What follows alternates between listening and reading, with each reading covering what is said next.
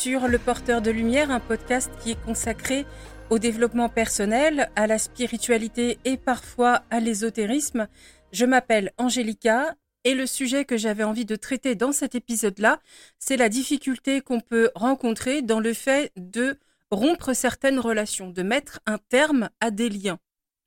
Ces ruptures de relations ou de liens vont concerner absolument tout le monde et de toutes les façons.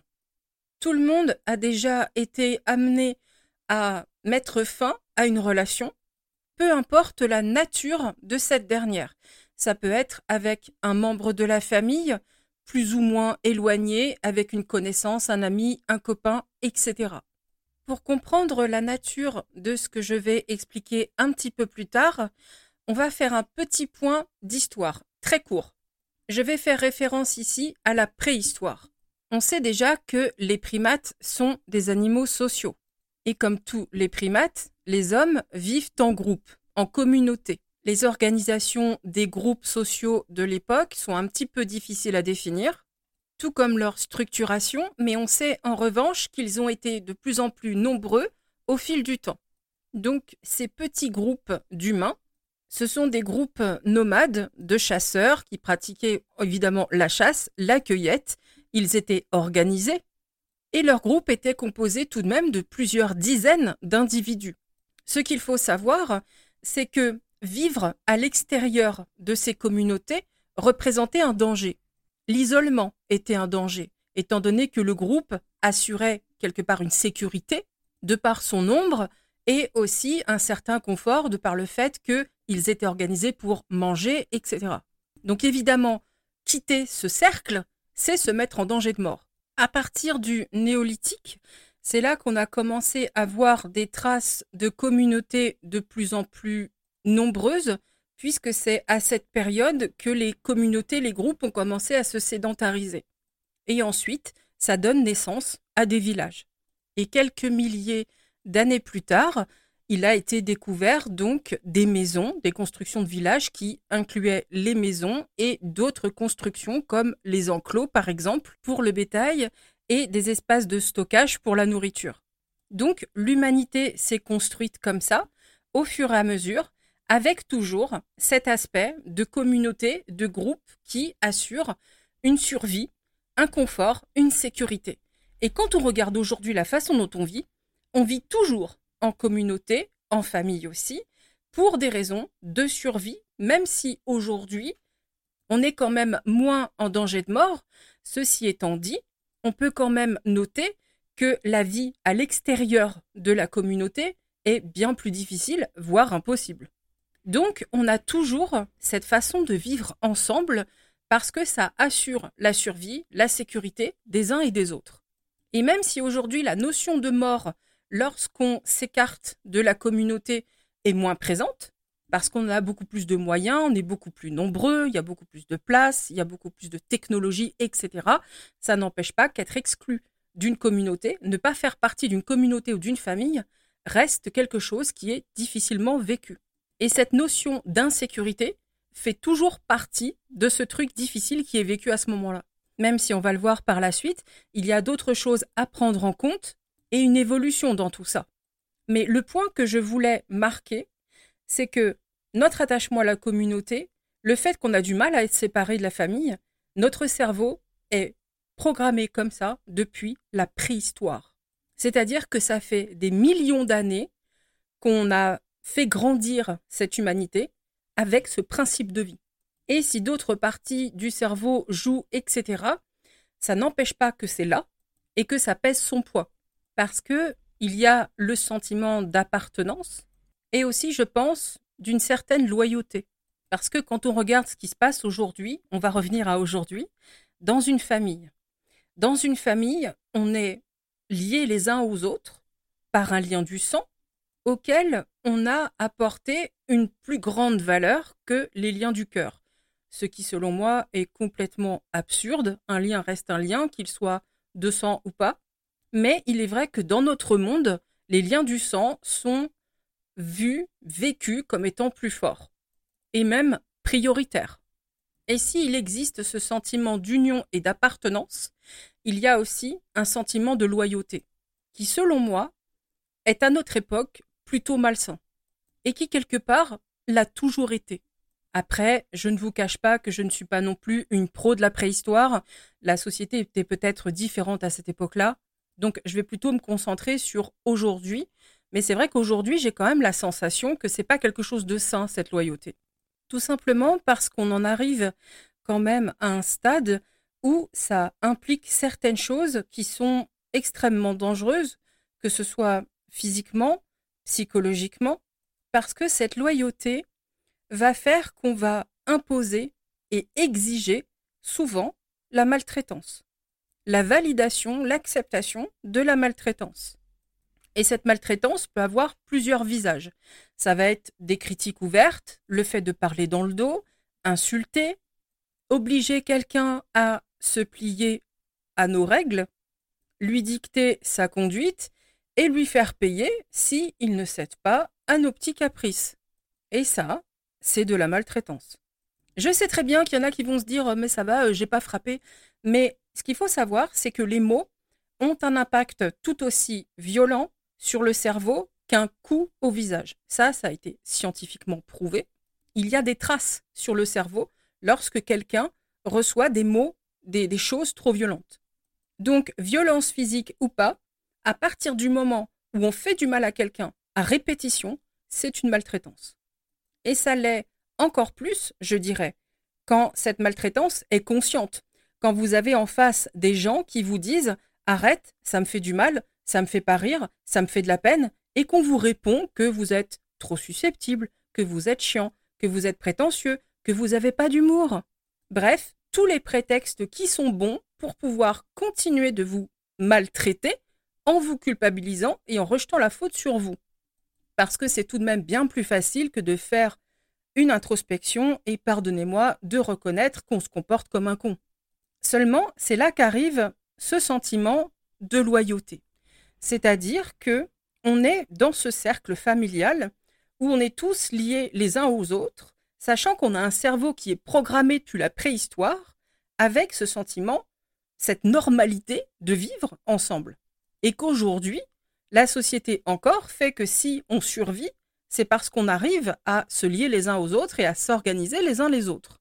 D'ailleurs, on le voit aujourd'hui, quand une communauté, un pays entier est trop éloigné, mis à distance de, tous les progrès, de tout ce qu'on peut avoir dans les autres communautés, eh bien, cette communauté, ce pays vit un manque et une situation extrêmement dramatique.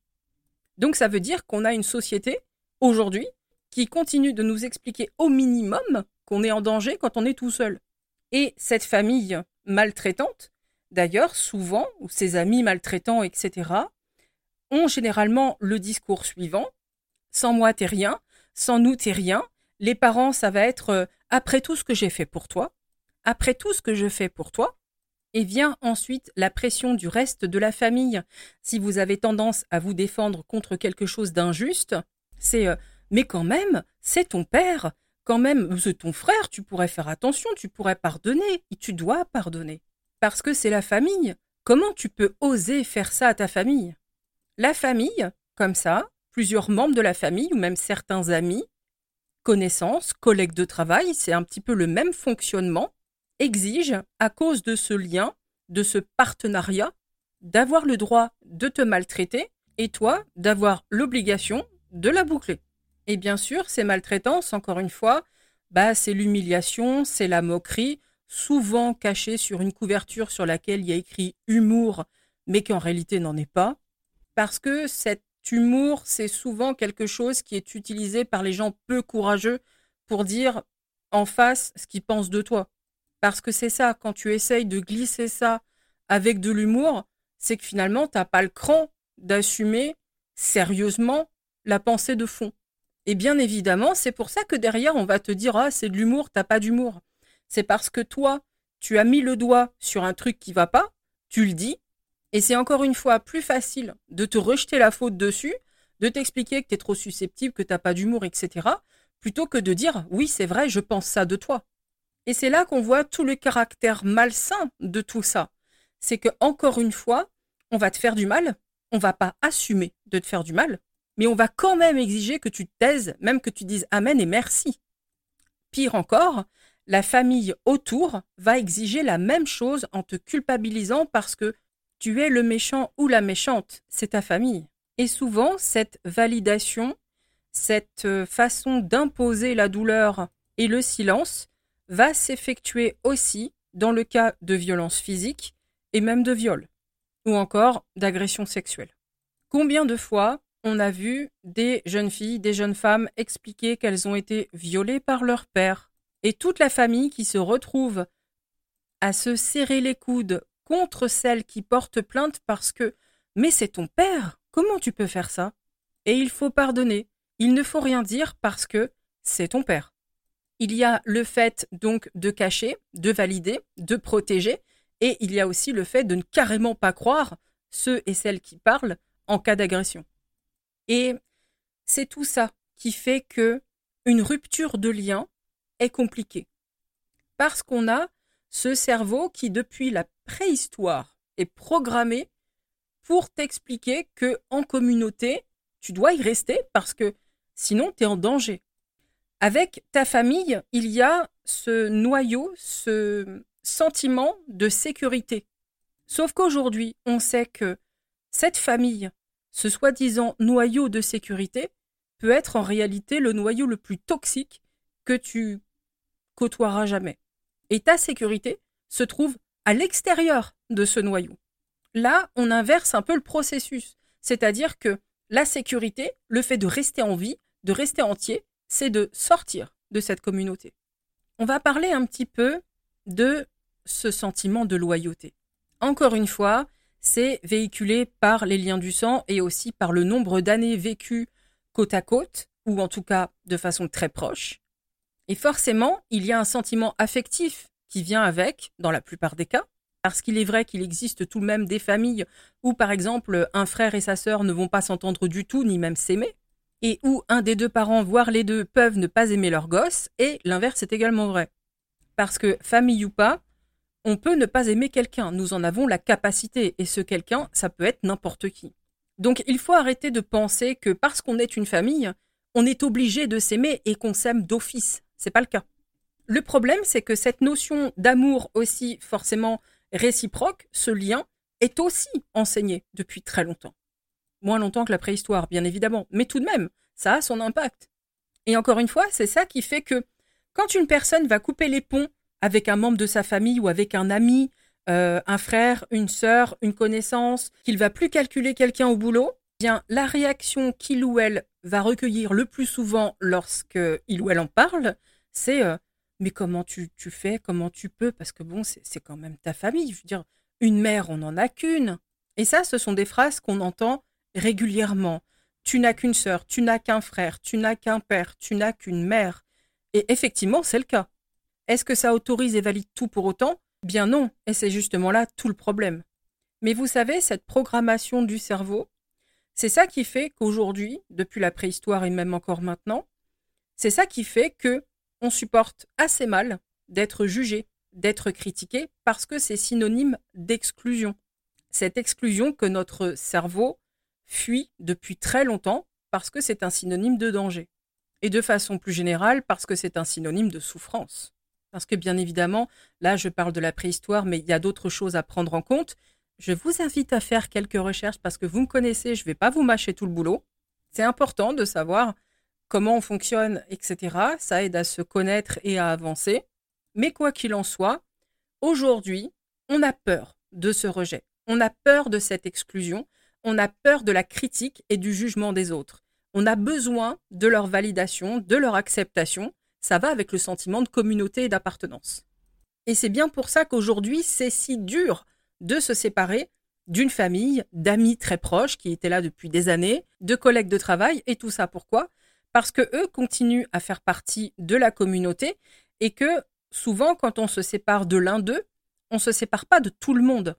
Et donc, il peut exister, que ce soit au travail, dans la famille ou avec les amis, cette pression, ce jugement, cette critique qui sont très lourds à porter parce que personne ne comprend votre position, personne ne l'accepte et souvent on refuse même de l'entendre.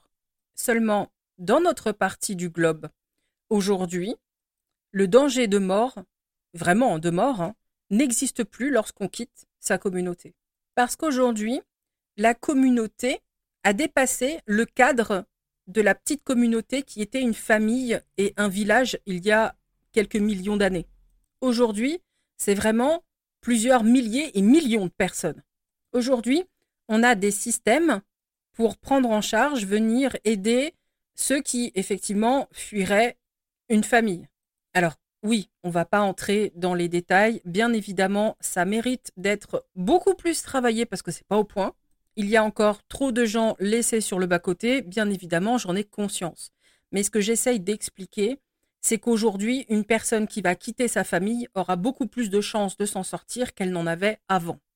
Seulement, elle va toujours, et ça je pense que c'est ce qui a pris le pouvoir aujourd'hui, elle va toujours avoir peur du rejet et de la critique, mais surtout de ce que ça engendre, à savoir l'isolement, la solitude. Parce que oui, le plus souvent, quand on coupe les liens avec une personne de la famille, on se rend très vite compte qu'il faut couper le lien avec plusieurs autres membres de la famille, voire la famille au complet. Donc là, oui, on sait qu'on s'expose à un isolement vraiment et à une solitude. Et c'est souvent ce qui va compter le plus. C'est-à-dire que lorsqu'on se rend compte qu'on vit une maltraitance, qu'elle soit psychologique euh, ou physique, la peur d'être seul prend le dessus. Parce qu'on sait pertinemment au fond de nous que c'est ça le passage qu'on va devoir traverser. Il va arriver un moment où forcément on va rencontrer d'autres personnes auxquelles on va se lier d'amitié, d'amour, peu importe. On peut construire une autre famille, la famille du cœur. On peut se reconstruire un cercle, une petite communauté, un petit groupe de gens donc autour de nous qui vont pas nous maltraiter. Seulement, il y a entre les deux ce passage où on est tout seul. Et je pense, là c'est une réflexion plus personnelle, mais je me dis que Justement, étant donné que notre cerveau, depuis la préhistoire, nous apprend que c'est très important d'être en famille, d'être en communauté, que c'est peut-être un peu normal aujourd'hui d'avoir cette peur de la solitude. Même si elle a une autre version, si c'est une autre version, parce que là aujourd'hui, on a peur d'être tout seul, mais on sait qu'on va pas mourir pour ça. Mais cette solitude fait encore très peur, parce que l'esprit de communauté nous est enseigné depuis des millions d'années.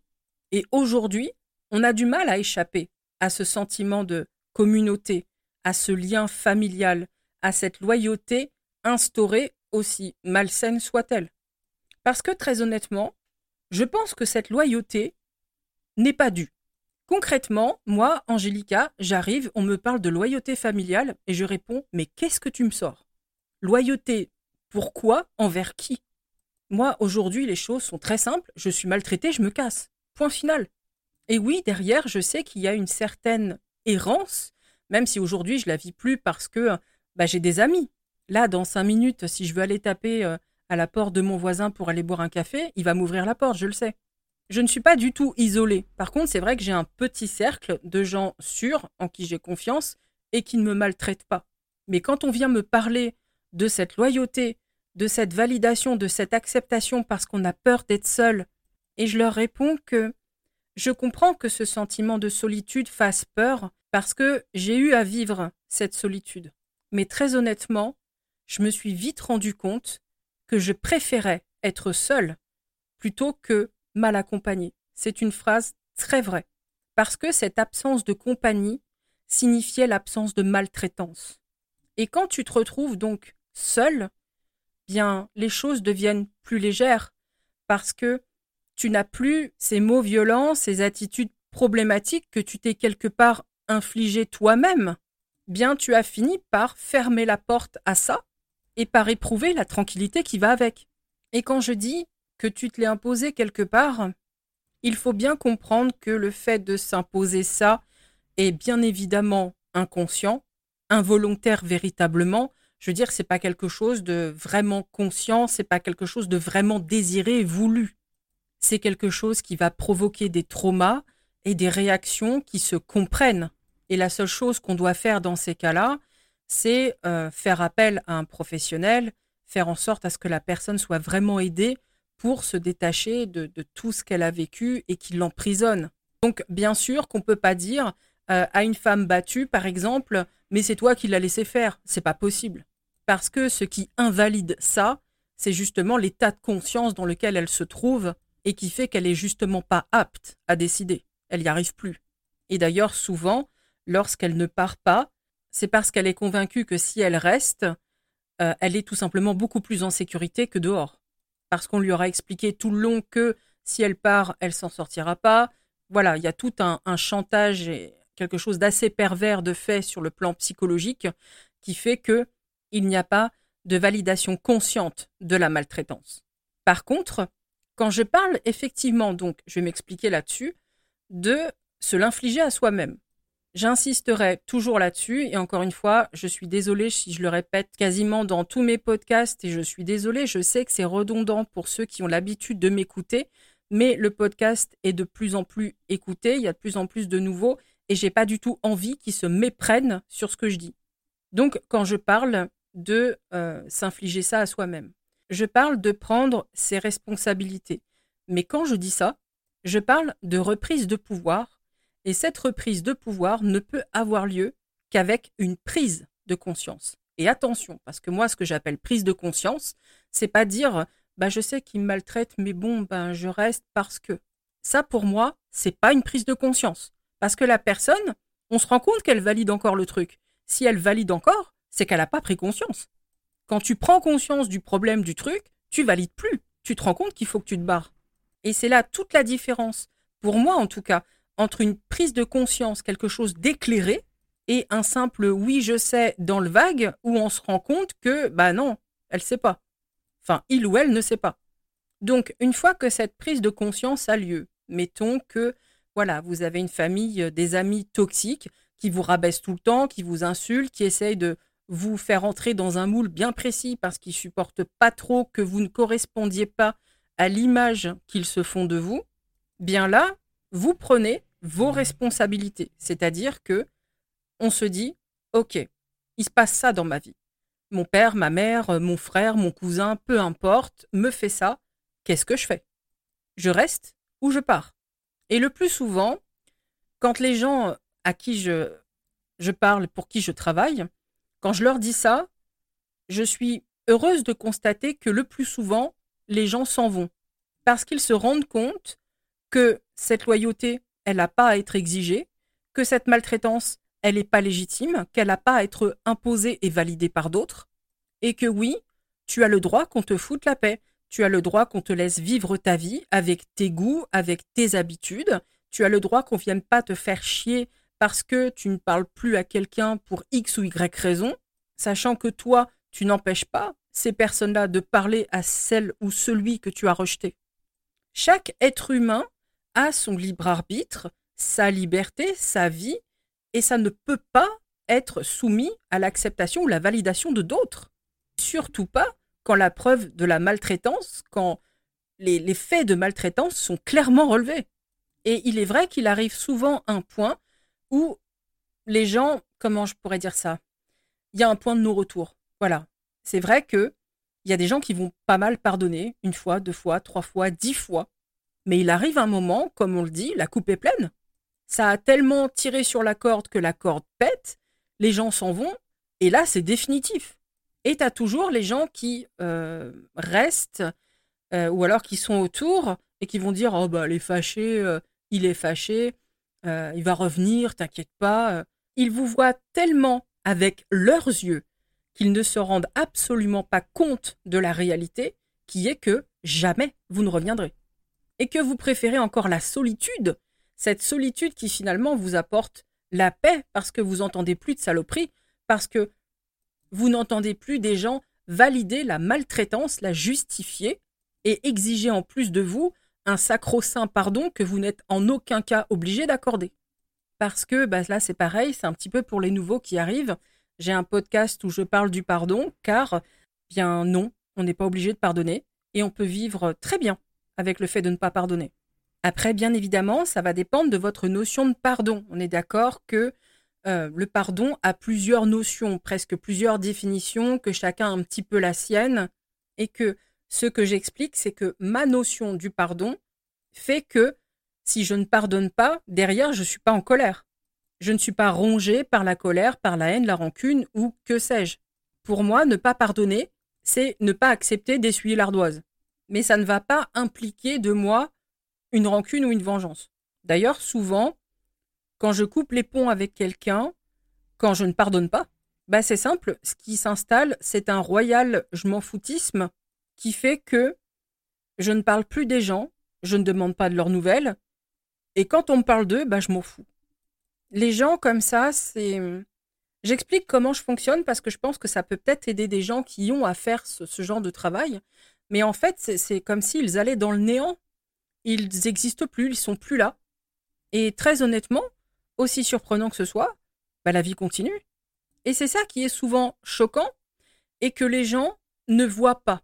C'est-à-dire que quand ils vont couper les ponts, ou quand ils pensent, savent qu'ils vont devoir le faire, et qu'ils ne le font pas justement à cause de ça, cette peur de la solitude, ils ne se rendent pas compte qu'en réalité, cette solitude n'est pas la fin de la vie, ce n'est pas la fin d'une famille, ce n'est pas la fin d'une communauté, c'est simplement qu'ils vont devoir reconstruire cette famille et cette communauté avec d'autres personnes.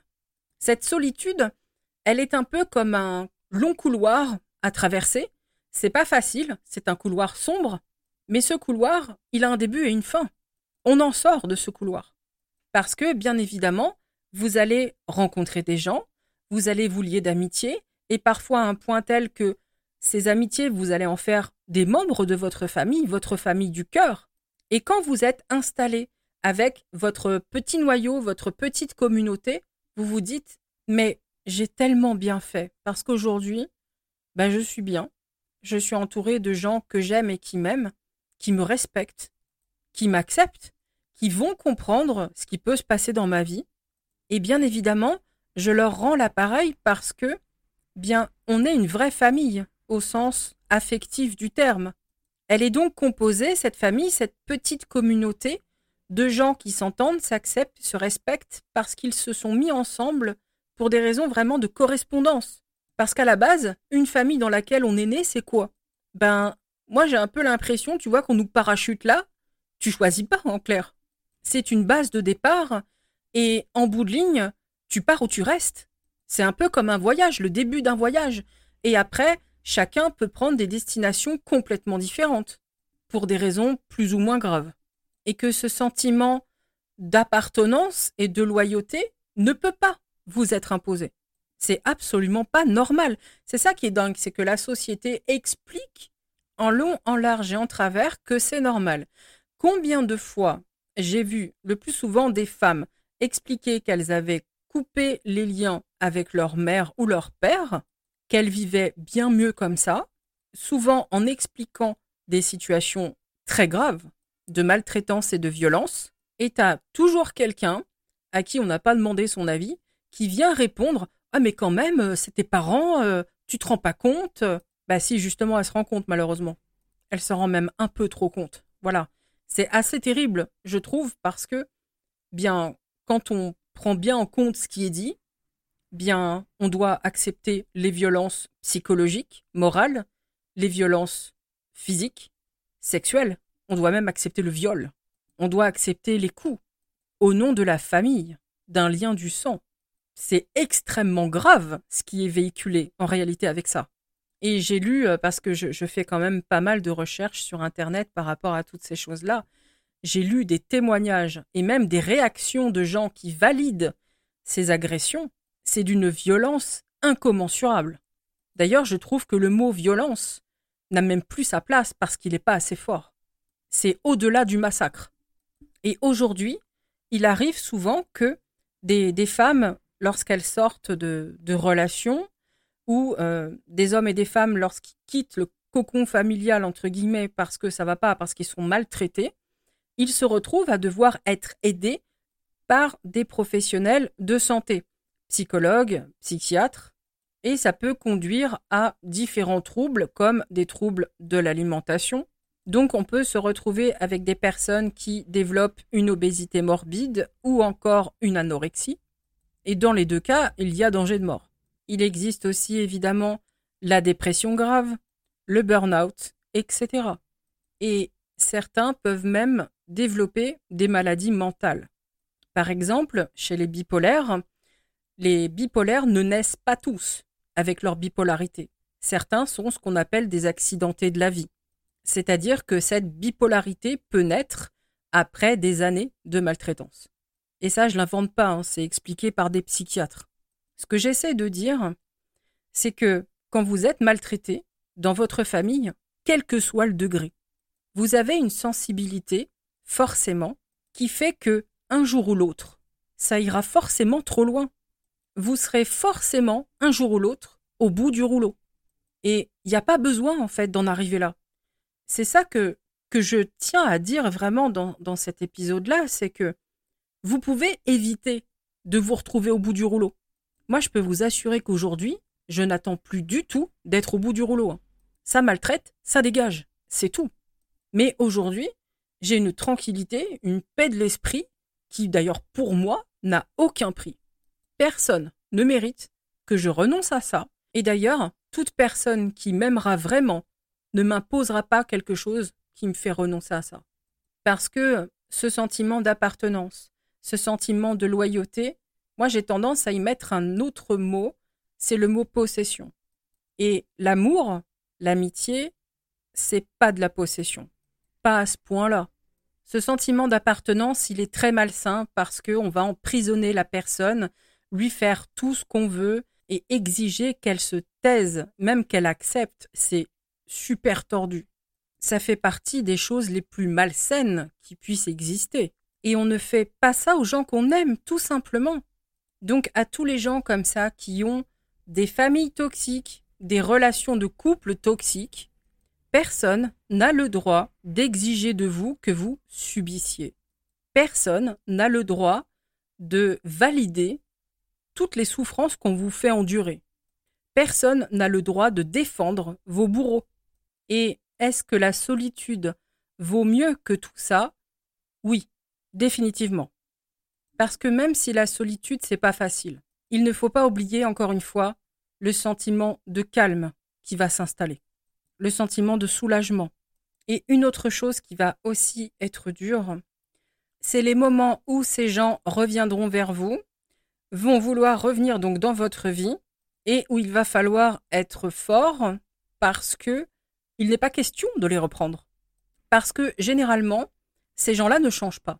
C'est-à-dire que lorsqu'il y a un retour, il faut comprendre que le retour va impliquer le retour de tout, c'est-à-dire non seulement de la personne et de ses comportements toxiques.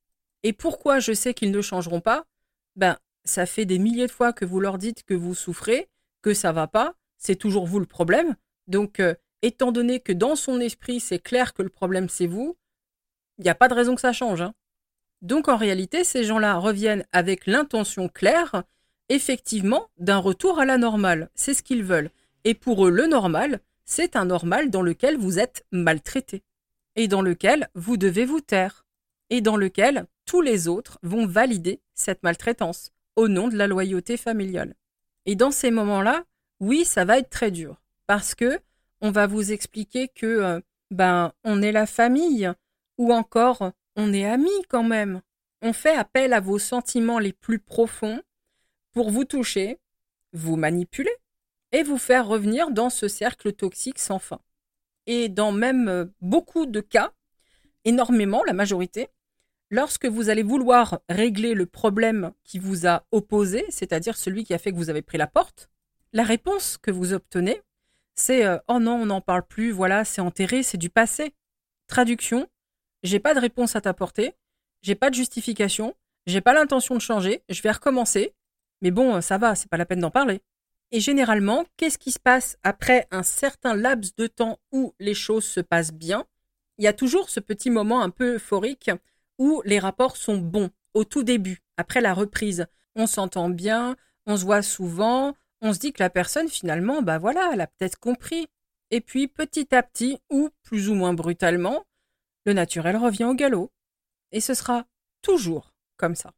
C'est pour ça qu'il arrive un moment où il faut vraiment dire stop, de façon définitive, très claire dans, ta tête. Tu vois, tu te dis là, euh, bon, ça recommence, ça recommence, ça recommence. Au bout d'un moment, c'est bon. Les gens veulent pas évoluer, veulent pas comprendre, veulent pas écouter. J'ai rien à foutre là, et c'est tout. Et on laisse ces personnes exister dans leur petit cocon toxique. Et toi, bah, tu t'en libères et tu construis autre chose ailleurs où l'air frais circule. Cette phase de solitude qui fait tant peur. Ce moment où on se dit mais je vais être tout seul. Oui, effectivement, pendant un certain temps. Et justement, profites-en pour respirer. Profites-en pour être en paix avec ce silence. Apprendre à profiter, savourer le fait de ne plus être la proie de gens qui finalement se foutent complètement de toi. Parce que quand on s'intéresse vraiment à quelqu'un, quand on aime quelqu'un, quand on se soucie de quelqu'un, et surtout d'un membre de sa famille, ou d'un ami qui compte, qui est supposé compter, quand cette personne te dit Tu me fais du mal quand tu dis ça, tes vannes sur mon physique ou sur ma façon d'être, c'est pas drôle, la façon dont tu me parles, c'est pas possible, bah la personne en face, elle n'est pas supposée ne faire que regarder son nombril, elle est supposée t'écouter, t'entendre et te dire Ok, excuse-moi, je, suis désolé, j'aurais pas dû faire ça, c'est pas cool, et je ne le ferai plus. Ça, c'est de l'amour et du respect. Si en face, vous avez juste un refus d'entendre, d'écouter, pire, qu'on vous culpabilise, qu'on vous colle tout sur le dos, je vais être très direct. Hein. Barre-toi. Vire-moi ça de ta vie. Ta vie, là, présentement, ton incarnation, elle a une limite. Elle ne va durer qu'un certain temps.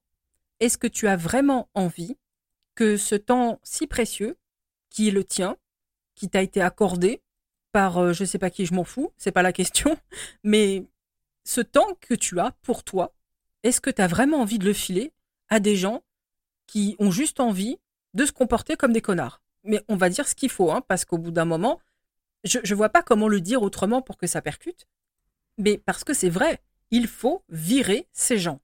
T'as pas leur temps. T'as pas le temps tout court. Tu as une carrière à construire, une vraie famille à avoir, des amis à avoir, du temps à profiter pour toi, des choses à apprendre, des rêves à réaliser. T'as pas le temps. Je te jure que t'as pas le temps. Donc, à la porte, dehors, du vent, et respire. Ça ira mieux au fur et à mesure du temps. Ce qui va vraiment compter, en fait, hein, c'est que pendant que eux y parlent, pendant qu'ils font du mal, pendant qu'ils baignent dans leur noyau malsain, toi t'avances. On te critique, t'avances. On te juge, t'avances. On passe des soirées à parler dans ton dos, tu t'en fous, t'entends pas, t'es pas là, t'avances. Il faut lâcher prise, il faut se libérer de l'emprise que ces gens-là ont parce que il s'agit bien d'emprise. Seulement, cette emprise, on t'a expliqué qu'elle était normale. On t'a expliqué que tu devais la supporter.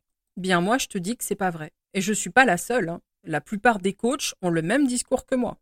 Et c'est normal, parce qu'on a tous été formés, parce qu'on a tous un passé, un vécu, et que c'est quelque chose qu'on a tous compris et qu'on a aussi tous fait, parce que bien évidemment, il n'est pas normal qu'un coach t'explique quoi faire de ta vie quand il n'a pas été foutu d'appliquer ça dans la sienne.